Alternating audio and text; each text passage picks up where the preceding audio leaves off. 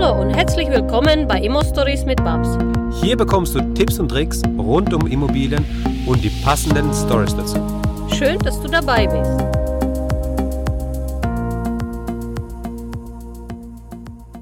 Hallo Babs. Hallo Max, grüß dich. Hi, wie geht's dir? Ja, mir geht's gut. Wie geht's dir? Mir geht's blendend, blendend. Immer wenn ich dich höre, geht's mir gut. jo. Genau. Du Babs, wir haben äh, das letzte Mal darüber gesprochen, wie so ein bisschen dein, dein Alltag ist oder was, was du überhaupt machst und wieso du jetzt hier den Podcast überhaupt machst. Und dahingehend kam natürlich diese Frage auf. Du hast 300 Einheiten. Wie viele Einheiten hast du genau? Ja, es, wir ab und zu mal verkaufen wir auch was, ab und zu mal kaufen wir was ein, aber lass es um die 300 stehen. 300 Okay. gebunden in mehrere Gesellschaften über den Treuhandfonds, den wir äh, auch haben. Also wir sind schon nicht so ganz klein, aber um die 300 haben wir dauerhaft im Bestand. Okay, guck mal, du hast 300 Einheiten. Ja, Mhm. du hast ähm, den ganzen Stress, du, den du arbeitest und so weiter und so fort. Du könntest doch jetzt hingehen, alle 300 Einheiten verkaufen auf einmal, das Geld so parken, dass du einfach nur von den Zinsen leben kannst und kannst dir ein gutes und schönes Leben machen. Du hast keinen Stress, du schlürfst deine Cocktails und genießt einfach jeden Tag so, wie er ist. Wieso machst du das nicht? Ja, Max, warum arbeite ich noch? Also die Thematik ist natürlich, das ist eine sehr gute Frage. Ich habe äh, wahrscheinlich brauche ich mal ein halbes Jahr in Kloster, dann mache ich mir diese Gedanken. Aber mitten in dem fahrenden Zug, mitten in dem, was ich im Moment jeden Tag leiste, habe ich nicht mal ähm, ansatzweise Gedanke darauf gehabt, äh, dass ich aufhöre und nichts mehr tue. Ich glaube auch, dass es damit zu tun hat, dass alle meine Mentoren, die arbeiten alle auch noch. Die besitzen die Immobilie, die äh, versuchen sie bankenfrei zu bekommen. Hm, Und ich hatte immer Mentoren, die mich so geprägt haben, wenn die Banken raus sind, dann kannst du machen, was du willst. Also du kannst verkaufen, du kannst es dem äh, Verwalter abgeben, du kannst also eben loslassen, ja. Und so bin ich jetzt die letzten 15 Jahre lang gepolt worden von meinen Mentoren. ja. Und jetzt kommst du und sagst, ja, ja, warum verkaufst du doch nicht alles? Ähm, ich hatte mal einen ganz guten Freund von mir, der in, zu seinen Höchstzeiten 2000 Wohnungen in Privatbestand hatte. Hm. Und er sagte mir auch, wieso verkaufst du das nicht alles? Verkauf das alles, leg die ganzen Millionen auf die Seite, lass es dir gut gehen. Und dann habe ich gedacht, naja, ich meine, jede 60 Jahre kam eine Inflation und zerstörte die ganze Millionen der Leute, ja. Hm. Was ist, wenn das jetzt auch passiert? Und dann habe ich echt Schnappatmungen bekommen und richtig Angst, weil ich dachte, wow, was? Dann habe ich gar nichts mehr, keine Häuser, keine Immobilie. Also ich glaube, dass das noch eine emotionale Entscheidung ist, ähm, um zu sagen, ich fühle mich wohl mit meinen Häusern. Ich würde sicherlich vielleicht irgendwann die Hälfte davon verkaufen oder nur bis 100 runter reduzieren und dann das behalten und es an den Verwalter abgeben. Aber im Moment war das einfach für mich, du weißt ja, ich bin jetzt kurz äh, über 40, ja. Hm. Und bevor ich 40 war, war das für mich ein Thema des Aufbaus. Das war nie für mich ein Thema, dass ich also eben hergehen würde und dass ich das Thema abgebe. Also so komplett. Also ich kaufe das ein, ich verkaufe das und ich lege das alles so auf die Seite und jo, nee. Mm -mm. Ja. Ich, ich be besitze persönlich die Meinung, solange die Banken drin sind, dann sollte man das auch keinem Verwalter abgeben. Also so ich persönlich, wenn man so große Portfolien hat, der Verwalter kann das verwalten, das kann aber auch deine Angestellte im Büro machen. Die tatsächliche Bodearbeit des Soldats, also so wie ich, ja, Hm. ich fahre noch an meine Häuser, ich gucke, was da ist, ich bespreche es mit den Architekten, wir machen neue Pläne wegen der Sanierungen. Ähm, das alles mache ich selbst. Das Thema bespreche ich dann mit dem, mit dem Steuerberater, wie stehen wir steuerlich, äh, wie sieht's da aus. Also das fließt ineinander hinein. Bei einem Verwalter hast du einfach diese Kontrolle gar nicht mehr. Du weißt gar nicht mehr, was muss da richtig renoviert werden, in welchem Zustand sind die Häuser, wie sieht's da überall aus. Klar, dann kannst du es abschöpfen, sag mal 10, 15 Jahre nimmst du es mit und dann stellst du in 10, 15 Jahre fest, oh, meine ganze Immobilie sind jetzt Schrott.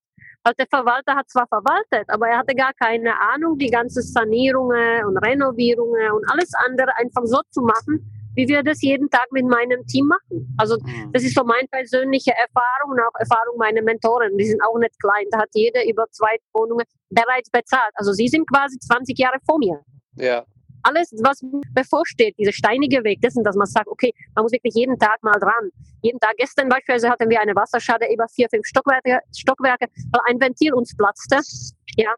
Und das passiert, also das passiert, das passiert, ganz normal passiert. Ja. Es ist nicht so Tagesgeschäft bei mir, es passiert mir jeden Monat irgendwo was. Und Kleinigkeiten, ja. Äh, und, und damit muss man halt bei so einer Bestände rechnen. Und äh, ich glaube nicht, dass der viele Angebote wie wir einholen. Klar, zahlt Versicherung. Aber es ist einfach mal, du weißt Bescheid, du weißt, was da war, du weißt, wenn, bei wem das passiert ist, kennst die Mieter.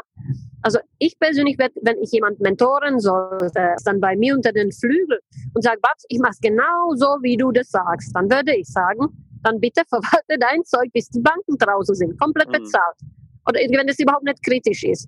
Und dann, dann kannst du immer noch sagen, okay, jetzt gebe ich es ab, weil wenn jetzt was passiert, ist alles schick. Hast du irgendwie ein Ziel vor Augen, wo du sagst, okay, mit 50 oder mit 45 oder mit 55 oder mit 60, da ist Deadline, bis dahin arbeite ich und danach arbeite ich nicht mehr, sondern danach mache ich meine Hobbys, wobei deine Hobbys sind Immobilien, also ich weiß dann auch nicht, was du machen solltest, ja.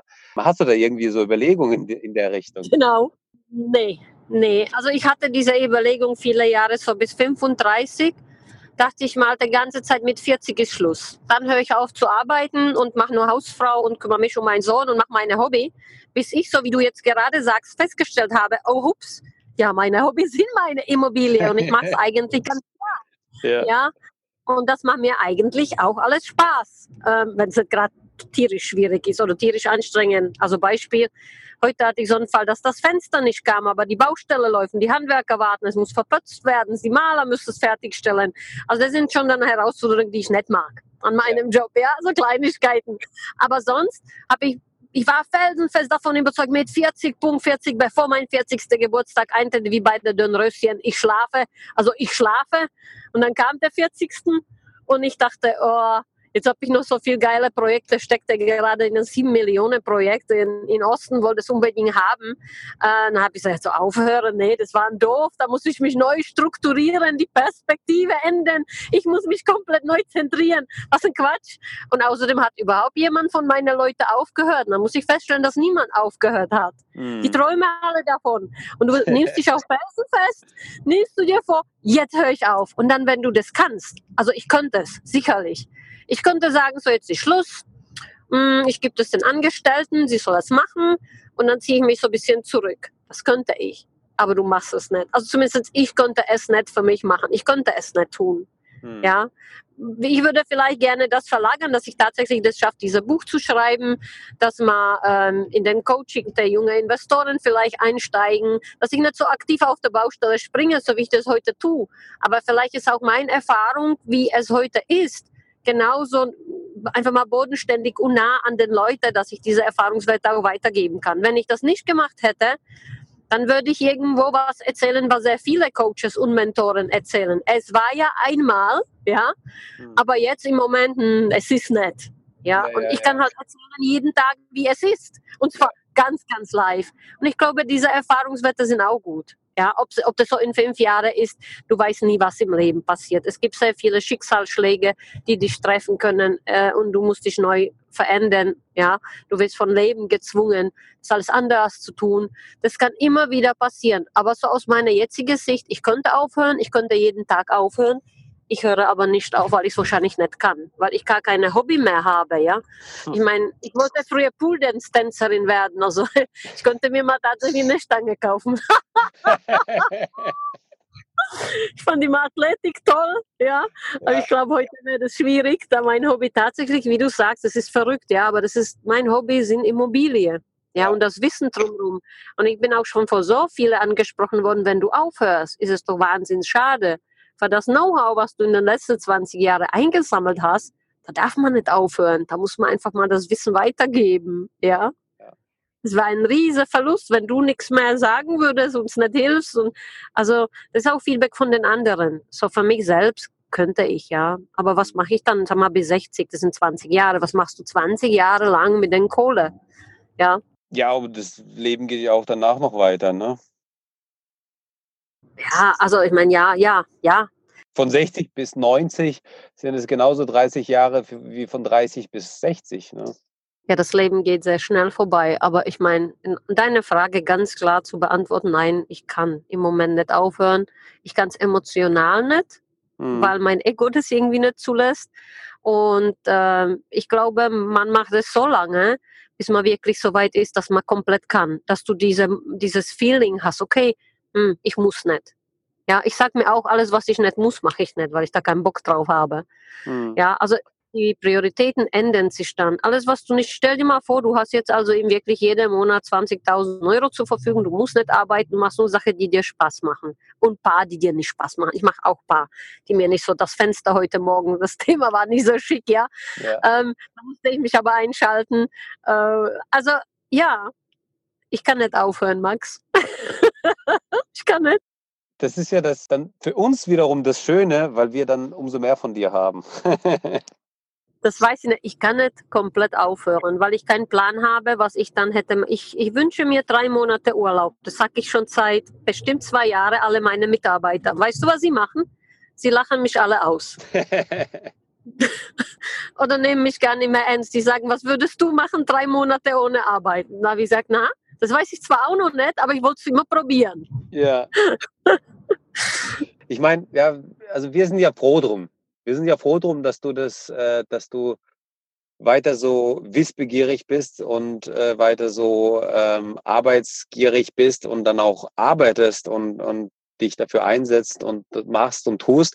Und das Schöne, dass du das auch mit uns teilst und dass wir auch davon was haben und dass wir von jeder Story, die du uns erzählst, über die Immobilien, dass wir daraus lernen können, weil wir ähm, mal eine Geschichte gehört haben, die so oder so funktionieren kann. Und dann kann man sich das, seine Schlüsse machen, ja, und weiß dann, okay, wie, wie es dann funktioniert oder wie das funktionieren könnte, ja. Hörst du mich? Max, hörst du mich noch? Ich höre dich. Hallo? Hallo? Jetzt haben wir mit der Babs gesprochen, die Verbindung war jetzt schlecht. Aber nichtsdestotrotz, wir haben jetzt alles gehört, was wir hören wollten. Liebe Babs, wir danken dir auch nochmal dafür, äh, dass du das mit uns teilst und dass du weiterhin arbeiten wirst. Wir freuen uns auf die nächsten Folgen und äh, wir sagen dann ciao, ciao, mach's gut. Ja, hallo Max, ciao, danke für diese Folge, ciao, ciao. Danke, dass du uns zugehört hast. Wenn du eine Frage hast, dann schreib diese gerne mit einer Bewertung bei iTunes. Diese werden wir dann auch vorlesen. Wir danken dir und hören uns dann beim nächsten Mal.